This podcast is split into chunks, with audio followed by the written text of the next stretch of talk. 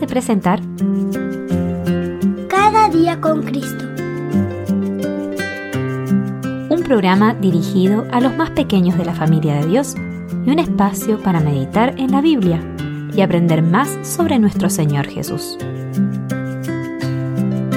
Este podcast es una iniciativa de granosdevida.cl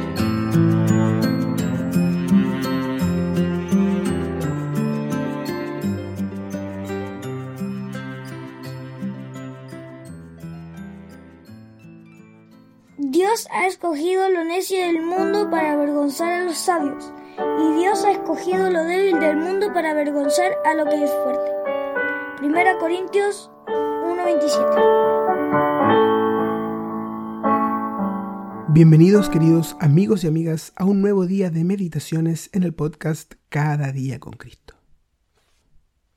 En el año 1941, Mitsuo Fuchida un piloto de la aviación japonesa anunció por radio a Tokio la victoria después de liderar el sorpresivo ataque a la Marina de Guerra estadounidense en Pearl Harbor. Sin embargo, unos cuatro años después, las cosas eran completamente diferentes.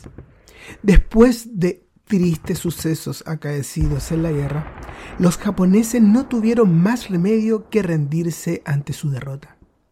Enfurecido, Fuchida decidió escribir un libro y acusar formalmente a los Estados Unidos de crímenes de guerra. Con este propósito en mente, y luego de algunos meses de acabada la guerra, Mitsuo comenzó a investigar la situación de los prisioneros de guerra japoneses que cayeron en manos de los vencedores estadounidenses.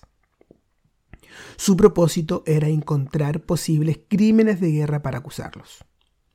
Sin embargo, para su sorpresa, se encontró con algunos informes positivos, con muchos soldados y personas dispuestas a perdonar a sus prisioneros a pesar de las graves represalias de los japoneses.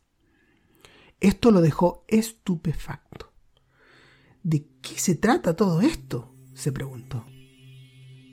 Estudiando más acerca de esto, uno de estos casos se trataba de una joven que había visitado a los prisioneros y los había ayudado desinteresadamente. Cuando le preguntaron por qué los trataba así, ella respondió, Yo hago esto con los soldados japoneses porque cuando el ejército japonés ocupó las Filipinas, mis padres fueron asesinados por ellos. Mis padres eran misioneros en las Filipinas, dijo. Fuchida estaba intrigado. ¿De qué se trata todo esto?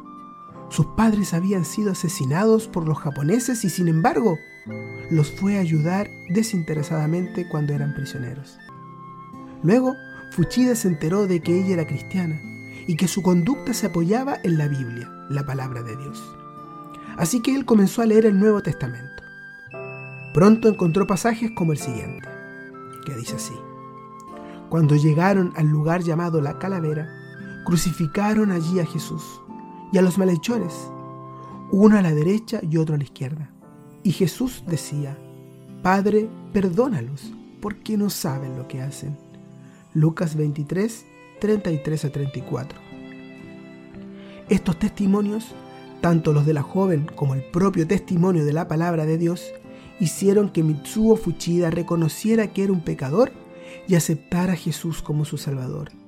Desde entonces, él pasó su vida predicando el Evangelio de Cristo en muchos países hasta que partió a la presencia del Señor.